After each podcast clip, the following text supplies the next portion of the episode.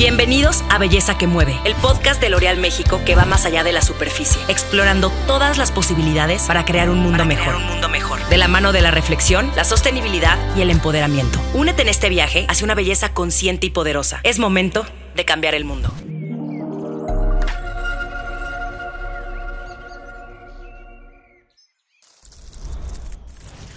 Hola, te doy la bienvenida a Belleza que Mueve. Yo soy Romina Sacre y en este podcast vamos a hablar de belleza, sostenibilidad y empoderamiento. Así que te invito a que sigas a L'Oreal México en todas sus redes sociales. Hoy le doy la bienvenida a mis dos invitados del día de hoy, a Alejandra Valdés, quien es ingeniera en sistemas ambientales y cofundadora de Ecolana. ¿Cómo estás, Ale? Muy bien, Romina. Pues muchas gracias por tenernos acá. Qué emoción que vamos a platicar. Mucho, vamos a platicar mucho y Carlos Bersunza, que es presidente ejecutivo de Canipec. Bienvenidos. Hola. Muchas gracias. Encantado de estar aquí. Eh, yo también estoy muy emocionada porque hoy vamos a hablar de reciclaje en México y la industria de la belleza. Y me gustaría arrancar eh, preguntándote, Ale, ¿cómo funciona el reciclaje en México? Bueno, esa es una gran pregunta, Romina. Y es una pregunta muy extensa, aparte. Sí, sí, es muy complicada. Yo creo que cuando las personas piensan en general en reciclaje, normalmente a lo que nos remite es a sistemas muy automáticos, como puede mm. ser en Europa, ¿no? O sea, todo el mundo piensa en este camión en Alemania que va y recoge y se para en 80 mil, o estos acopios eh, comunitarios en Japón, ¿no? Que se paran en 50, que son súper famosos. Y en México y en Latinoamérica funciona un poco diferente, ¿no? O mm. sea, ahí tenemos temas que si bien no es un sistema, a mí no me gusta decirles como que no es un sistema, es, no es un sistema integral, no es un sistema de gestión que esté dirigido desde el gobierno, etcétera, sino más bien es un sistema que se ha construido solo y creo que eso también es bien valioso y sobre todo es un sistema que funciona con personas. Si tú ves, acá en México funciona desde tu recolector, tu recolector que pasa todos los días por tus residuos y que separa algunos tipos de residuos, después quizás algún otro recolector externo que normalmente aquí en México les llamamos pepenadores, a ellos no les gusta que les digan pepenadores porque normalmente se usa de forma peyorativa, ¿no? Como decir, eres un pepenador. Nosotros en Ecolana decimos que es el fenómeno María, la del barrio, ¿no? De que maldita pepenadora. Entonces, como que en México se le da un contexto muy negativo. Y hay otros que son recolectores urbanos, nosotros les decimos así, que son personas, normalmente personas que tienen otro trabajo y que agarran esto como un ingreso extra. Entonces, así se construye. Después vienen centros de acopio, que son centros de compra y venta de residuos, y después acopios más grandes que adecúan el material y lo mandan al reciclaje. Y finalmente, y yo creo los más importantes, los recicladores, que son los que transforman, son estas industrias que transforman nuestros residuos, o sea, nuestra basura, en materiales para estar de nuevo en la cadena de valor. Entonces, si ves, son muchos pasos, cuando a lo mejor en otros países son dos pasos, aquí como no teníamos un sistema, la gente, las mismas personas lo fueron construyendo. Yo creo que eso también es padre, ¿no? Que es nosotros mismos sacamos adelante nuestro sistema y bueno, ahí está. No es perfecto, pero existe. Oye, ¿cuándo nace este sistema? Híjole, es muy complicado decir. Nosotros, por ejemplo, tenemos centros de acopio, o sea que normalmente los centros de acopio, estos lugares que compran y venden residuos, son familiares. Ellos dicen, yo soy la cuarta generación, soy la quinta generación. Entonces estamos hablando que alrededor, o sea, yo lo que le estimo, no creo que nadie tenga el dato, pero yo lo que le estimo es que esto empieza más o menos en los 20, en los 30, porque tenemos acopiadores que dicen, mi, mi bisabuelo empezó de cartonero en el, en el tiradero, en el relleno sanitario. ¿no? Entonces, desde ahí eso viene y ellos fueron como que evolucionando.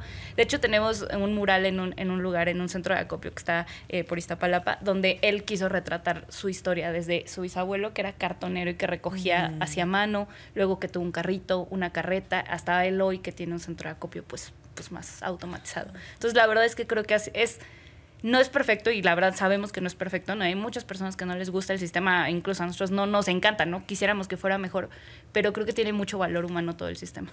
Y me encanta que me hayas platicado esta historia, fíjate que no sabía, yo hubiera pensado que era algo reciente, que a lo mejor unos 15, 20 años, pero desde tiene muchísimo, o sea, estamos hablando de gente que empezó literalmente pepenando, o sea, seleccionando en el tiradero.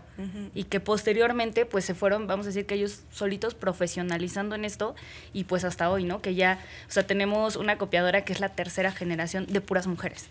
O sea, dice, antes mi abuelo tenía el negocio y luego empezamos nosotras y hoy yo ya se lo estoy dejando a mis hijos, ¿no? Entonces, está, es, la verdad tiene mucho valor humano. Siento que es una parte que luego la gente no ve, como que dicen, ay, el acopio, ¿no? Ahí el basurero, ahí como que está feo. Y tiene muchas, muchas historias muy valiosas y al final ellos hacen una labor que nadie les paga. O sea, nadie les paga la labor ambiental. Por supuesto, compran y venden sus residuos, pero la labor ambiental nadie se las está pagando. Imagínense si hoy ellos no existieran, todos, todos estos residuos que ellos han recuperado los últimos, no sé, 50 años, ¿dónde estarían? En el tiradero. Sí. Carlos, ¿tienes algo que opinar de lo que dijo Ale? ¿Cómo funciona el reciclaje en México? No, desde luego. En realidad creo que la descripción que hizo Ale es, insuperable. Yo solo agregaría que desde Canipec, como un organismo de representación empresarial que aglutina a diversas empresas, lo que hemos recibido de mandato de ellas es un, una búsqueda de formas de fomentar que esas historias que nos comparte Ale se multipliquen.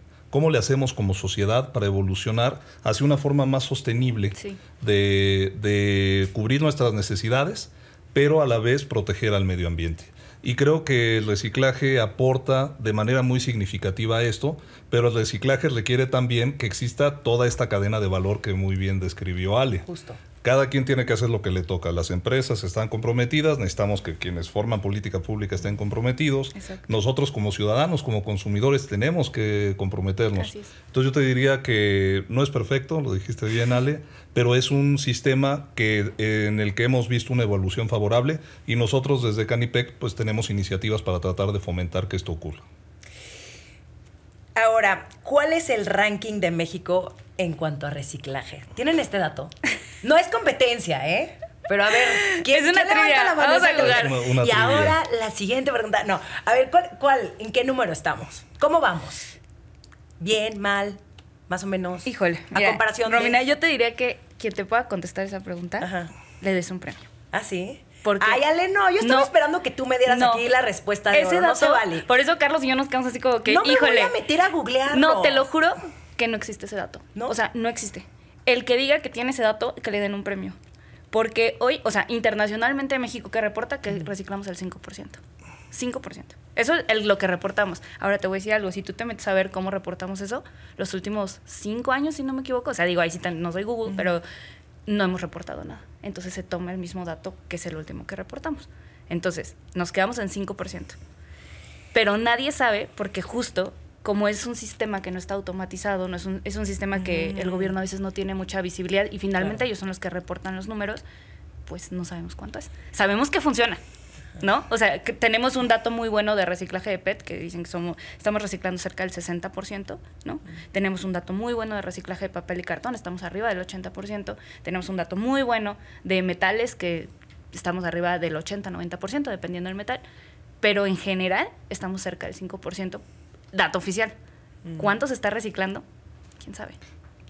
Yo complementaría nada más diciendo que en efecto vemos que varía mucho dependiendo del material.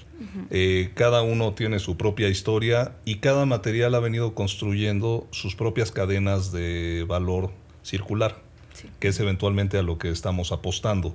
¿Cómo le hacemos para aumentar la cantidad de materiales que se pueden recuperar, que se pueden valorizar y que se pueden reintegrar a los ciclos productivos?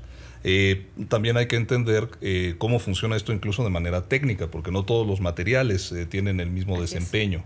Entonces hay una parte también que va a pasar para seguir el camino hacia adelante en aumentar el aprovechamiento de esos materiales que se pueden reciclar y también otros en buscar sustitutos, en buscar rediseños. en fin, va a tener que ser un abanico de soluciones. ninguna es despreciable, todas tienen que aportar pero eh, cada una va a tener un papel que jugar y lo que sí no hay son soluciones únicas. Así es. No hay soluciones mágicas, no hay soluciones únicas. Esto va a requerir esfuerzo de todos eh, y un, un, trabajo colaborativo, que es justo lo que estamos tratando de lograr, generando sinergias y tratando de construir estas cadenas que sean sostenibles. Creo que, perdóname, Romina, eso que dijo Carlos es súper importante. No hay soluciones únicas, porque incluso en México, dentro de los estados, digo, Carlos no me va a dejar mentir, es muy difícil que tengamos, por ejemplo, yo vivo aquí en Ciudad de México y quien vive en Chihuahua va a tener soluciones diferentes de reciclaje. Por, porque así es, por nuestra geografía, por la concentración de los centros de reciclaje. Entonces, no hay solo, o sea, no es como que digamos, vamos a implementar esto y ya, con esto se va a solucionar todo el problema para todos, ¿no? Incluso si lo bajamos a Latinoamérica, o sea, decir, oye, es que este, este tipo de plástico se recicla súper bien en todos lados, no es cierto.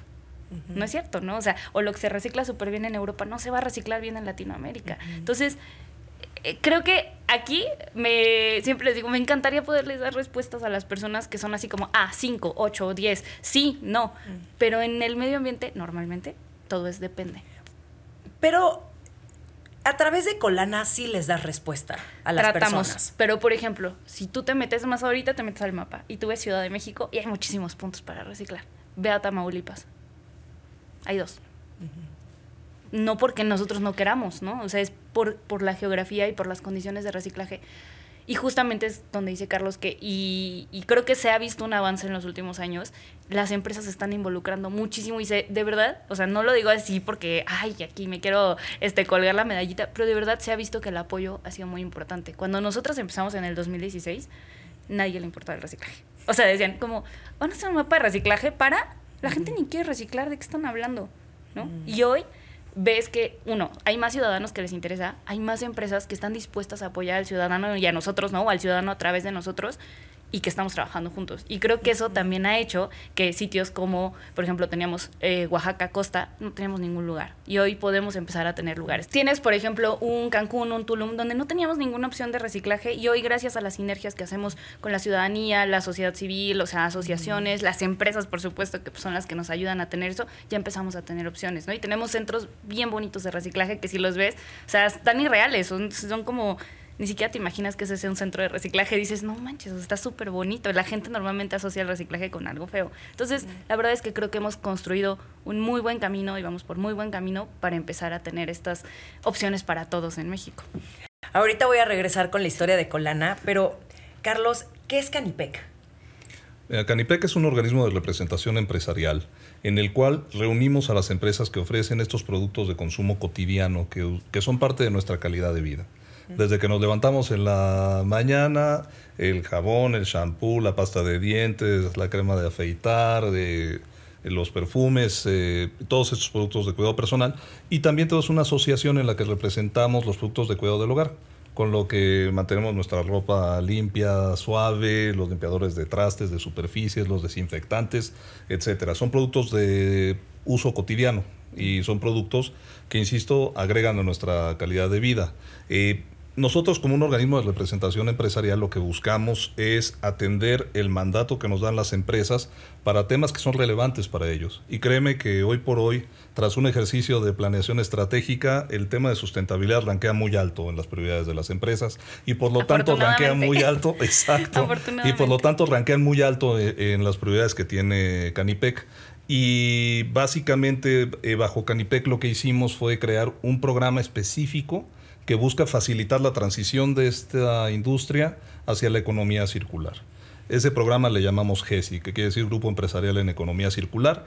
Y en GESI hemos venido tratando de construir cadenas de valor que sean sostenibles, que sean circulares y que ayuden a la sustentabilidad de esta industria, de la mano de socios estratégicos como Ecolana, que ha trabajado con nosotros, y también con diversas alianzas públicas y privadas para seguir construyendo estas cadenas de valor, que es la apuesta de nosotros hacia adelante, que creemos que es una solución de fondo, aunque quizá no siempre tan inmediata como podría esperarse, porque cambiar hábitos de los consumidores, cambiar políticas públicas, eh, lograr sinergias, construir infraestructura, pues son procesos que siempre toman tiempo.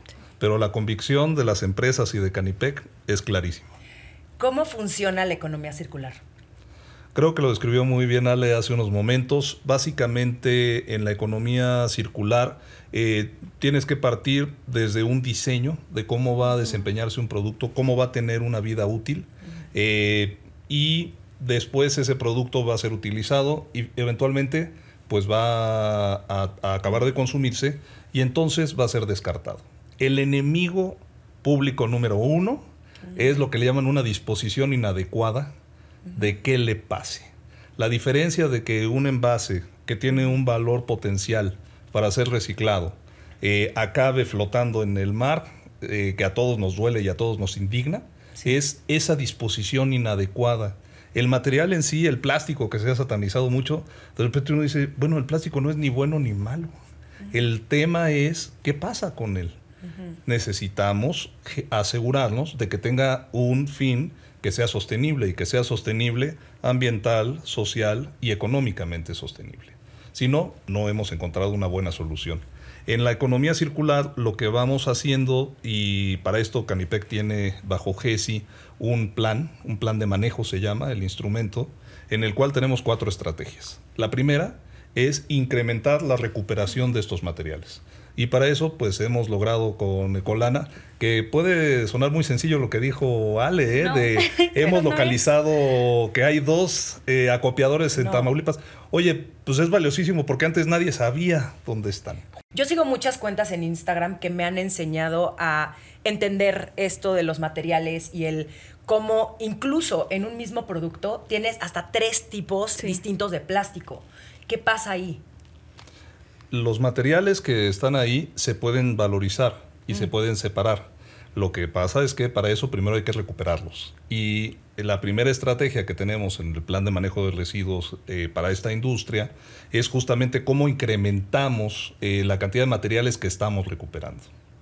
Sí, creo que hay también una cosa importante y que a nosotros nos gusta mucho justamente, y creo que eh, Canipec nos ayuda a eso, ¿no? Es que a veces hablar con muchas marcas es complejo, ¿no? Nosotros nos toca mucho trabajar con muchas marcas y a veces es como, oye, tú quieres A, pero tú quieres B y tú quieres E y Canipec nos ayuda como a juntarlos y decir, bueno, todos nos vamos a poner de acuerdo aquí juntos.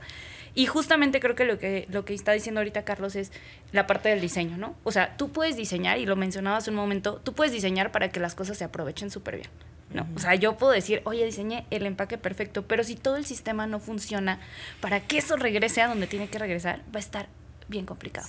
Y justamente eso también es algo padre que hemos hecho, que es entrar de fondo. A veces y la verdad ustedes lo pueden ver, o sea, hay muchas veces que las marcas intentan hacer cosas como para, para el inmediato, ¿no? O sea, y, y, trabajar en recuperar los residuos, como decía Carlos, a lo mejor no nos da el resultado que queremos ahorita, o sea, que ahorita, mañana ya se va a notar, pero estamos construyendo toda una cadena de valor para que en el largo plazo realmente lleguemos a ese objetivo. Porque hoy yo te puedo decir, oye, es que voy a poner este un millón de contenedores en todo México y entonces vamos a recuperar, pero eso cuánto tiempo nos puede durar, ¿sabes? Porque al final es un esfuerzo súper grande y además que, como te decía, hay gente que ya lo está haciendo.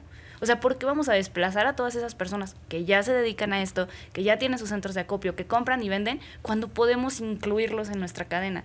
¿Toma más tiempo? Sí, toma más tiempo. Obviamente sería más fácil, ay, borrón y cuenta nueve, vamos a empezar a hacer un sistema nuevo. Pero hay millones de personas que están involucradas en este mundo del reciclaje y que necesitamos subirlas. Y sí, obviamente chance tarda más, chance no se nota tanto, chance no es tan bonito para contar, pero nosotras, al menos acá en Ecolana, sí creemos que es la acción correcta.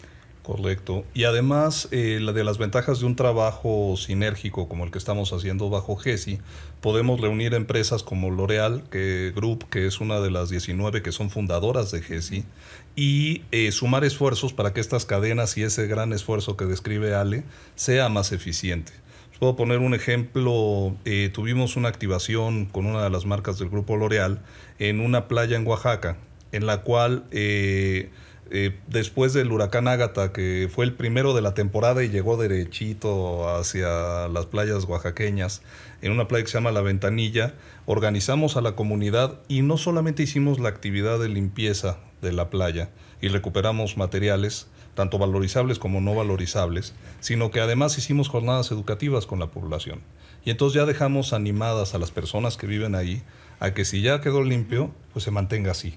Y además les explicamos que eh, el reciclaje y la promoción de la economía circular puede darles inclusive ventajas económicas, porque hay ahí materiales valorizables que pueden ayudar también a su propia sostenibilidad. Entonces, creemos que es una labor conjunta, hay que educar, hay que recuperar materiales, estamos también promoviendo que las empresas utilicen en sus envases nuevos una proporción de estos materiales recuperados, eh, estos materiales reciclados post consumo.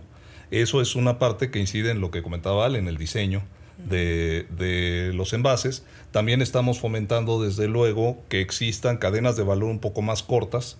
Eh, hay varias soluciones, por ejemplo, para algunos de los productos quizá podamos fomentar el rellenado del mismo envase o puede ser más efectivo un cambio del material del que está hecho el envase hay distintas opciones de cómo abordar esto de acuerdo a distintas características de los productos. Las empresas lo que creemos es que deben tener este abanico de soluciones disponible. Y por último, destacaría que la cuarta estrategia que tenemos en nuestro plan es la educación. la educación y la difusión. ¿Por qué? Porque este es un cambio cultural que tenemos que tener todos. Se tiene que dar en las empresas, sí, sin duda, en los empleados de las propias empresas, eh, se tiene que dar en los tomadores de decisión de política pública también para que juntos promovamos un ambiente que facilite esto. Y también se tiene que dar en los consumidores, en cada una de las personas que nos ve.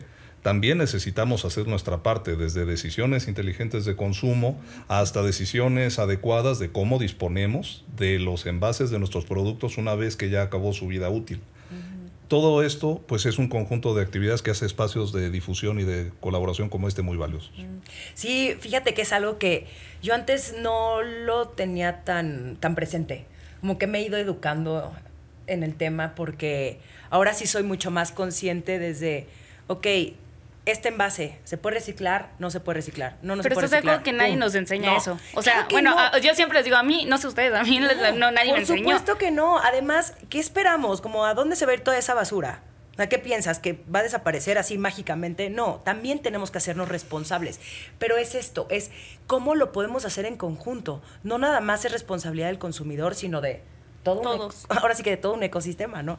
Oye, Ale, ahora sí ya me quiero clavar mucho en ¿Cómo surge Colana?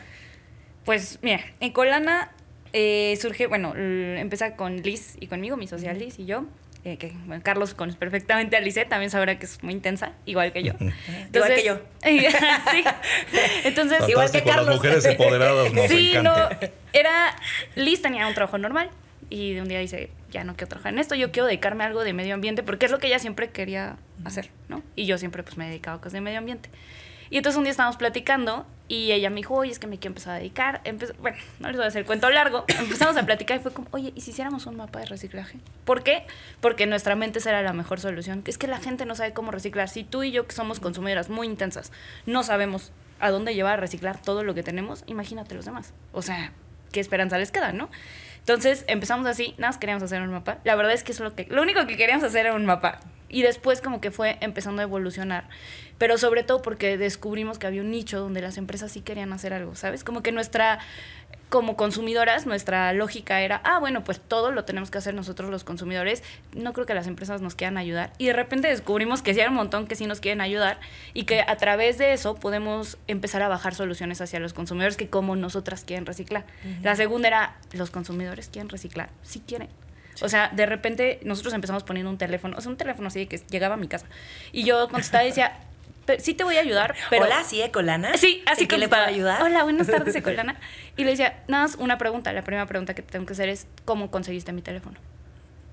En internet, dije, no, mi teléfono no está en internet, solo necesito que me digas cómo lo conseguiste. Y entonces nos dimos cuenta, sobre todo consumidoras mujeres, pasaban el teléfono entre ellas. Bueno, es que mi amiga tal me pasó el teléfono y me dijo que tú tienes una base de datos de acopios y que tú me puedes decir dónde hay uno. Porque no había mapa. Entonces yo revisaba el Excel y le decía, sí, claro, ¿a dónde estás? Maps, ah, ah, mira, sí, tienes dos, te voy a dar la dirección, te las dicto. Así empezamos. Pero eso nos ayudó a entender el, el feeling de las consumidoras. Sobre todo mujeres, ¿no? O sea, porque la verdad es que hombres casi nunca nos hablaban.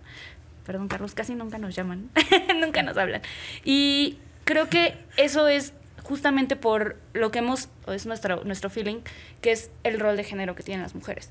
Nosotras normalmente somos las que compramos las cosas que llegan a casa, ¿sabes? Vamos al súper, escogemos el shampoo, escogemos este, los limpiadores, escogemos muchas cosas, ¿no? O sea, normalmente si le preguntas a un hombre de su casa, luego no vas a ver, no todos, pero normalmente no vas a ver qué es lo que compraron, ¿no? Y después nos encargamos del desecho. Entonces, en tu mente puedes generar esta correlación entre compré esto y deseché esto. ¿Y a dónde va a ir? ¿Y luego qué va a pasar? ¿Sabes? Como que empiezan a surgir preguntas. Y pues básicamente, para resumirte, la colana surge de dos personas, Liz y yo, queriendo hacer algo. Dos personas bastante intensas y preocupadas por el medio ambiente. Muy intensas, que decíamos, no, es que sí se tiene que hacer y lo tenemos que lograr, como locas. Y como decía Carlos, además, así esos dos lugares en Tamaulipas, aunque puede parecer que uy, solo son dos lugares y luego la gente se enoja porque solo hay dos, requirió muchísimo trabajo encontrarlos, muchísimo. Nosotros cuando empezamos veíamos unos directorios oficiales con 15 lugares y decíamos, solo habrá 15 lugares, pero pues yo vi este y este y este y este y también ayudó mucho que los consumidores, las consumidoras sobre todo, nos mandaban las direcciones. Nos decían, mm. oye, yo encontré otro en tal lugar y entonces ellas mm. mismas empezaron a nutrir la base y ha sido, y siempre lo decimos, ¿no? Ecolana es una colectividad, porque gracias a ustedes lo hacemos. Eh, gracias a las empresas también tenemos los recursos para hacerlo. Gracias a nuestro equipo podemos seguir trabajando y como que todos vamos nutriendo lo que queremos que sea Ecolana, ¿no? Pues así, así ha ido surgiendo y ha estado muy padre.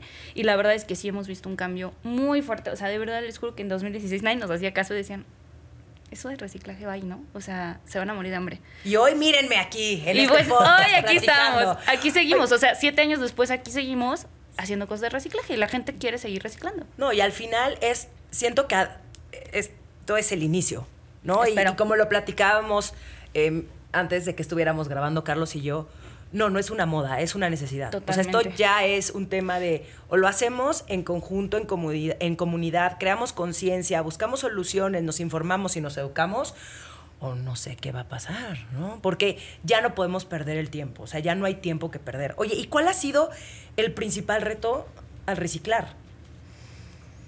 ¿Como Ecolana o como consumidores? Sí, como Ecolana, Yo creo que el principio fue muy difícil. O sea, al principio encontrar justo este modelo de negocio que nos permitiera la rentabilidad para llegar a, a seguir teniendo el mapa, porque llegó un punto que decíamos, bueno, Lisa dedica su trabajo, yo al mío, y pues dejamos que el mapa fluya. Y te das cuenta que es algo que requiere un trabajo de todos los días. Nosotros tenemos un equipo de siete personas, todo, pueden parecer poquitas y sí son poquitas, pero salen todos los días a campo a seguir buscando centros de acopio. O sea, ahorita están en Baja California, otros están en Tijuana, ¿no? Y entonces están ahí buscando y buscando centros de acopio y de verdad salen y caminan y caminan y caminan para buscar estos centros de acopio. Entonces nos dimos cuenta que era un trabajo a tiempo completo, que necesitábamos encontrar un modelo de negocio que nos permitiera pues vivir de esto, pagarle al equipo porque tampoco van a trabajar gratis, ¿verdad? Que eso es algo también muy cañón, ¿no? Como que normalmente la gente percibe que el tema ambiental tiene que ser gratis porque es de buena voluntad, ¿no? O sea, como, oye, ¿cómo te atreves a Sí. querer ganar dinero de esto? en general mal. todas las causas sociales. ¿no? Como que, ¿por Como, qué? ¿por qué? Como, es un trabajo. Es un trabajo, Es a la gente a la que más le deberíamos de pagar. Y entonces, obviamente, no vamos a decirle al equipo, ay, trabajen gratis y vayan a buscar centros de acopio y peleense con los acopiadores de gratis, ¿no? Entonces, encontramos este sistema donde eh, siempre decimos que Colana se divide en dos, ¿no? La parte que es gratis, donde el consumidor usa la app gratis, usa el mapa gratis. Y le funciona damos- perfecto su app. Pues, pues, a, a- a veces hay cosas que nos fallan, Bueno, como pero todo, pero al final te hace la tarea. te, te ayuda a encontrar el lugar, ¿no? Que es lo más importante para nosotros. Eh, el, cuando nos marcan por teléfono, hola, y es que, o nos mandan, lo que más recibimos son fotos. ¿Y De, esto se es? puede reciclar, Ajá. esto se puede... ¿Qué es lo esto más no. raro que has recibido? Así de, ¿De foto, fotos? de foto que dices, no, mejor no, ¿verdad? No, me no, Que, parece. que quiero- se no pueda compartir, no- por favor. ¿eh? no Que pueda quiero saber eso. No, ok. No, este- pero la gente tiene dudas muy raras. Por ejemplo, nos dicen, oye, la goma de arriba de los lápices se puede reciclar. Y yo, no sé, nunca me había preguntado eso. Este, pues déjame investigarte, ¿no? O sea, artículos Sí, porque varios. además, porque además de ahí se deriva, ok, ¿cuál es el material? Eh, o sea, porque es eso, al final cuando tú recibes un empaque, no, imaginemos, ¿no? Esto, ¿no? Ok, eh, este papel, ¿de qué está hecho? ¿En dónde se puede reciclar? Como no sabes, muchas veces tiene tintas que ya no se pueden reciclar. O sea, es, es todo un tema. Y ahora el reto como consumidor al reciclar, ¿cuál sería? Ese es otro. Ajá. Ahí sí creo que la identificación, justo lo que ahorita lo que hablábamos, pero ahí creo que está ligado seguramente con un reto que tienen las empresas, que Carlos ha de ser más experto en eso, pero nosotros lo vemos, son nuestros clientes, que es, ¿cómo le hago para diseñar un empaque que el consumidor pueda reciclar y que le entienda, ¿no? O sea, creo que muchas veces ahí hay cosas técnicas, bueno, ahí Carlos será más experto que yo, que a veces los consumidores quieren una cosa y las empresas necesitan otra, ¿no? O sea, para ellos es como, mañana cambien el empaque y para que yo lo pueda identificar, pero a veces no es tan fácil. Pero yo creo que Carlos Claro. es el, el indicado para la- ser la voz de nuestros clientes. No, Yo te diría que las empresas tienen una convicción, pero hay retos hacia adentro y hacia Así afuera. ¿Por qué? Porque las empresas también tienen que seguir cumpliendo su rol de darle a los consumidores los productos que necesitan para su calidad de vida cotidiana. Entonces, de repente surge alguna innovación, pero pues vienen todas las preguntas, ¿no? Ya hay suficiente de ese material disponible en el mercado y va a seguir siendo eficiente mi cadena de valor y va a seguir desempeñándose bien cuando lo utilice la gente, porque a nadie nos gustaría que se nos empiece a deshacer nuestro producto de belleza en las manos, Así ¿verdad? es. Entonces necesitamos eh, pues hacer una serie de análisis y esto que se dice muy fácil, no, pues nada más rediseñen, nada más rediseñen. Sí, pero también tienen, tienen temas y esto también, como apenas me cayó el 20 de justo también la transportación Claro. de ese producto. desde la fabricación hasta llevarlo al punto de venta, pues, también tiene su lógica. Es todo un tema. Y, es todo y un se tema. requiere una visión integral de ciclo de vida. Porque también hay algunos materiales que de repente dices, ah, pues es muy atractivo. Sí, pero pesa más. Y híjole, pues ya nada Yo más eso te va a hablando, ocasionar. Carlos. Yo sé de cuál eh, es- Ya nada más eso te va a ocasionar eh, un reto importante de generación de CO2, que es otro Sí. tema del que también. Es que hay el plástico, y lo decía Carlos hace un momento, la gente como que, no, cero plástico. O sea, sí es un tema, pero también el vidrio. O sea, todo el mundo dice, ahora regresense y hagan todo en vidrio. El vidrio pesa muchísimo. Transportar eso tiene una huella de carbono bien alta. Entonces ahí es donde, como dice Carlos, análisis de ciclo de vida. Hay que... Claro. Y, y hay que encontrar las mejores soluciones para atender, pues, digo, las necesidades de los consumidores y también lograr ese equilibrio, y perdón que insista, ambiental, social y económico. económico. Tenemos que encontrar esas soluciones óptimas. Y otra serie de retos vienen hacia afuera. Pues de repente encontramos que en México, por ejemplo, eh, se está formando política pública, pero no siempre es muy abierta a que el sector privado dé feedback sobre esa política pública. Eh, Y cuando no se escucha a quien lo tiene que cumplir a la hora que diseñas una política pública, híjole, cuando la quieres aplicar se generan retos muy importantes. Y habiendo platicado un poquito, Romy, Ale, sobre eh, los retos que tienen las empresas hacia adentro, también están los retos hacia afuera, porque el ambiente mismo presenta retos. Por ejemplo, hemos visto que en algunos casos, con muy buena intención, pero a veces con poca información, se quiere sentar política pública y no hay mucha apertura al feedback del sector privado. Y cuando se diseña política pública sin tomar en cuenta a quien la tiene que cumplir, pues muchas veces la aplicación resulta muy compleja y muy difícil. Cuando la política pública podría ser un potenciador para que esto funcione mejor. Eh, también hemos encontrado algunos casos en que se quiere dar soluciones diferentes para el mismo tema en distintos estados incluso en distintos municipios. Así es. Y a veces la única diferencia es cruzar una calle y ya estás en el otro estado. Y si allá dan una solución y aquí dan otra, híjole, el, el- es imposible de atender. Nos hace poco competitivos como país y quien apa- acaba pagando la cuenta acaba siendo el consumidor que tiene productos que les llegan en condiciones menos favorables y acaba siendo eventualmente el medio ambiente también, porque las acciones que podrían haber sido efectivas se hacen mucho mejor en una escala más grande. Totalmente. Lo que pasa es que eh, creo que aquí, a lo mejor la gente que nos ve no, no sabe, pero en México tenemos una particularidad que el municipio, o sea, cada cachito de estado, es responsable de la gestión de los residuos. Entonces yo si soy un, mun- el municipio A, B y C, fuéramos, eh, así, yo decido que quiero separar en cuatro. Y que los botes van a ser rojo, azul, amarillo y, y naranja. Ya. Y tú, el que eres el municipio B, dices, ah, no, yo solo quiero dos y quiero que sea verde y morado. Y Carlos, ah, no, pues que a mí me gusta el rojo y el azul. Entonces, imagínate yo como una persona, porque a veces los municipios son súper chiquitos, que transita entre estos tres municipios. Solo pensemos, ¿no? Ciudad de México, Estado de México. Oye, vienes, te, te esforzaste un buen como consumidor, como ciudadano en decir, oye, vamos a separar en cuatro. Y entonces, y llegas al siguiente a- estado o al siguiente municipio porque tu trabajo está ahí y aquí es diferente. Entonces, imagínate, es una locura. Y aparte, tenemos muchos municipios, por ejemplo, Chiapas, Oaxaca tiene una gran cantidad de municipios. Imagínate poner de acuerdo a todos. Está cañón.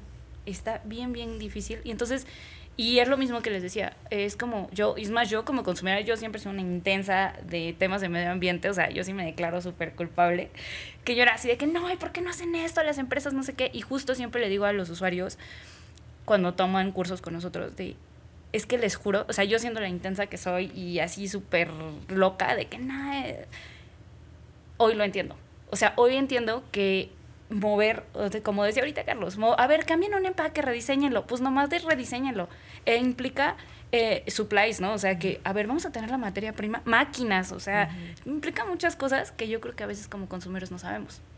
Y entonces tú te intenseas y te enojas, pero pues Y te intenseas de, los cambios se van a hacer hasta 2030. Es como, ¿por qué tanto tiempo? Es como, porque, claro, lo que ya nos explicó. Tenemos Carlos, que ¿no? caminar. Hay muchos procesos. Oigan, Y hay que hacerlos bien. O Y sea, hay que yo, lo que exacto. te digo, para la industria hay un compromiso básico de que sus productos sean seguros, que lleguen a los, a los consumidores en las mejores condiciones, de que el envase cumpla la función eh, durante el tiempo de vida del producto.